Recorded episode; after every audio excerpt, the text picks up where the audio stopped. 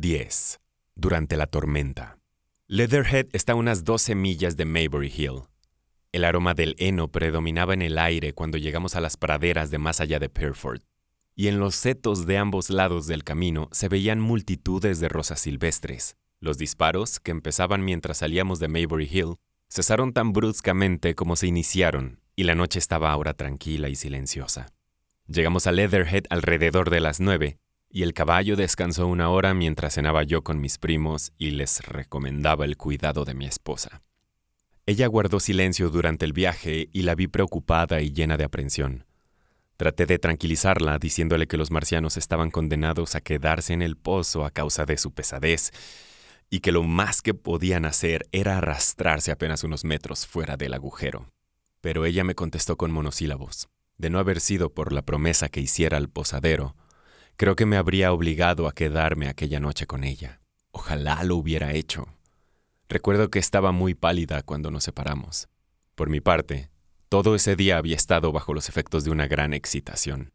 Me dominaba algo muy semejante a la fiebre de la guerra, que ocasionalmente hace presa de algunas comunidades civilizadas, y en mi fuero interno no lamentaba mucho tener que volver a Maybury aquella noche. Hasta temí que los últimos disparos significaran la exterminación de los invasores. Solo puedo expresar mi estado de ánimo diciendo que deseaba participar del momento triunfal. Eran casi las once cuando inicié el regreso. La noche se tornó muy oscura para mí, que salía de una casa iluminada, y el calor reinante era opresivo. En lo alto pasaban raudas las nubes, aunque ni un soplo de brisa agitaba los setos a nuestro alrededor. El criado de mis primos encendió las lámparas del coche. Por suerte, conocía yo muy bien el camino. Mi esposa se quedó a la luz de la puerta y me observó hasta que subí al carruaje. Después giró sobre sus talones y entró, dejando allí a mis primos, que me desearon buen viaje. Al principio me sentí algo deprimido al pensar en los temores de mi esposa, pero muy pronto me puse a pensar en los marcianos. En aquel entonces ignoraba yo la marcha de la contienda de aquella noche. Ni siquiera conocía las circunstancias que habían precipitado el conflicto. Al cruzar por Ockham vi en el horizonte occidental un resplandor rojo sangre, que al acercarme más se fue extendiendo por el cielo. Las nubes de la tormenta que se avecinaba se mezclaron, entonces, con las masas de humo negro y rojo. Ripley Street estaba desierto, y salvo una que otra ventana iluminada, la aldea no daba señales de vida. No obstante, a duras penas evitó un accidente en la esquina del camino de Perford, donde se hallaba reunido un grupo de personas que me daba la espalda. No me dijeron nada al pasar yo. No sé lo que sabían respecto a los acontecimientos del momento e ignoro si en esas casas silenciosas frente a las que pasé se hallaban los ocupantes durmiendo tranquilamente o se habían ido todos para presenciar los terrores de la noche. Desde Ripley hasta que pasé por Perford estuve en el valle del Wee y desde allí no pude ver el resplandor rojizo. Al ascender la colina que hay más allá de la iglesia de Perford, el resplandor estuvo de nuevo a mi vista y los árboles de mi alrededor temblaban con los primeros soplos de viento que traía la tormenta. Después oí dar las doce en el campanario del templo, que dejaba atrás, y luego avisté los contornos de Maybury Hill, con sus árboles y techos recortándose claramente contra el fondo rojo del cielo. En el momento mismo en que veía esto, un resplandor verdoso iluminó el camino, poniendo de relieve el bosque que se extendía hacia Addlestone. Sentí un tirón de las riendas y vi entonces que las nubes se habían apartado para dejar paso a un destello de fuego verdoso, que iluminó vivamente el cielo y los campos a mi izquierda. Era la tercera estrella que caía. Inmediatamente después se iniciaron los primeros relámpagos de la tormenta y el trueno comenzó a hacerse oír desde lo alto. El caballo mordió el freno y echó a correr como enloquecido.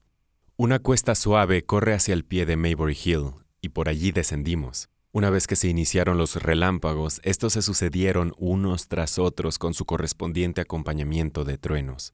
Los destellos eran cegadores y dificultó más mi situación el hecho de que empezó a caer un granizo que me golpeó la cara con fuerza.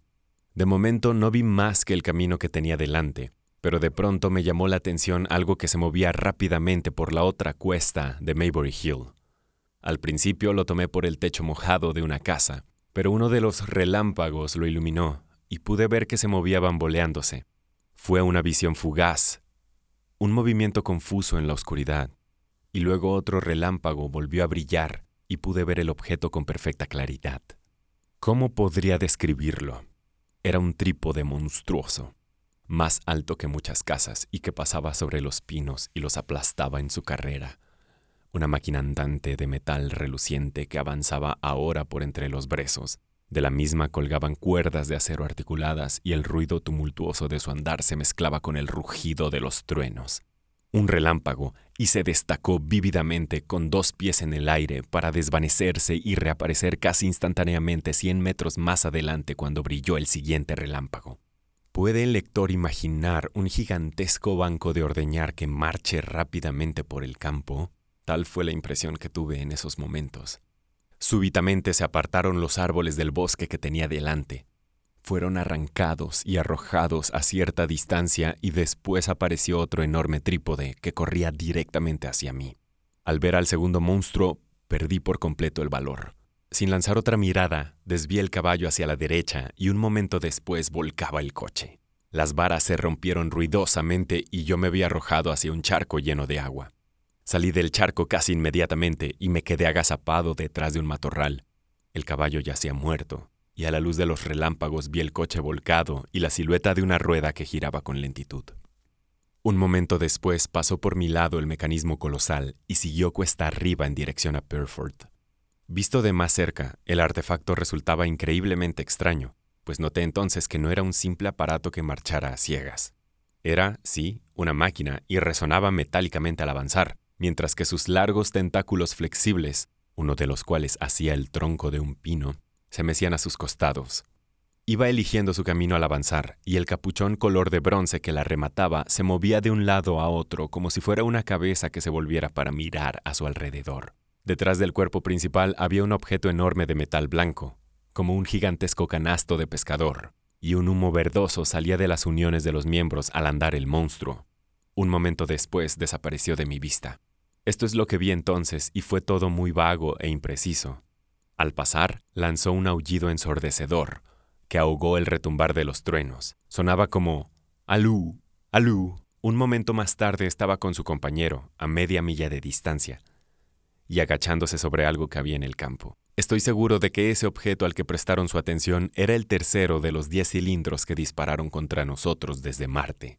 Durante varios minutos estuve allí agazapado, observando a la luz intermitente de los relámpagos a aquellos seres monstruosos que se movían a distancia. Comenzaba a caer una llovizna fina, y debido a esto noté que sus figuras desaparecían por momentos para reaparecer luego. De cuando en cuando cesaban los destellos en el cielo y la noche volvía a tragarlos. Estaba yo completamente empapado, y pasó largo rato antes que mi asombro me permitiera reaccionar lo suficiente como para subir a terreno más alto y seco.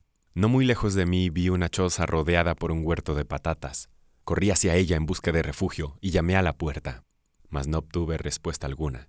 Desistí entonces, y aprovechando la zanja al costado del desistí entonces, y aprovechando la zanja al costado del camino, logré alejarme sin que me vieran los monstruos y llegar al bosque de pinos. Protegido ya entre los árboles, continué andando en dirección a mi casa. Reinaba allí una oscuridad completa, pues los relámpagos eran ahora mucho menos frecuentes y la lluvia que caía a torrentes formaba una cortina a mi alrededor. Si hubiera comprendido el significado de todo lo que acababa de ver, de inmediato me hubiese vuelto por Byfleet hasta Street Cobham y de allí a Leatherhead a unirme con mi esposa.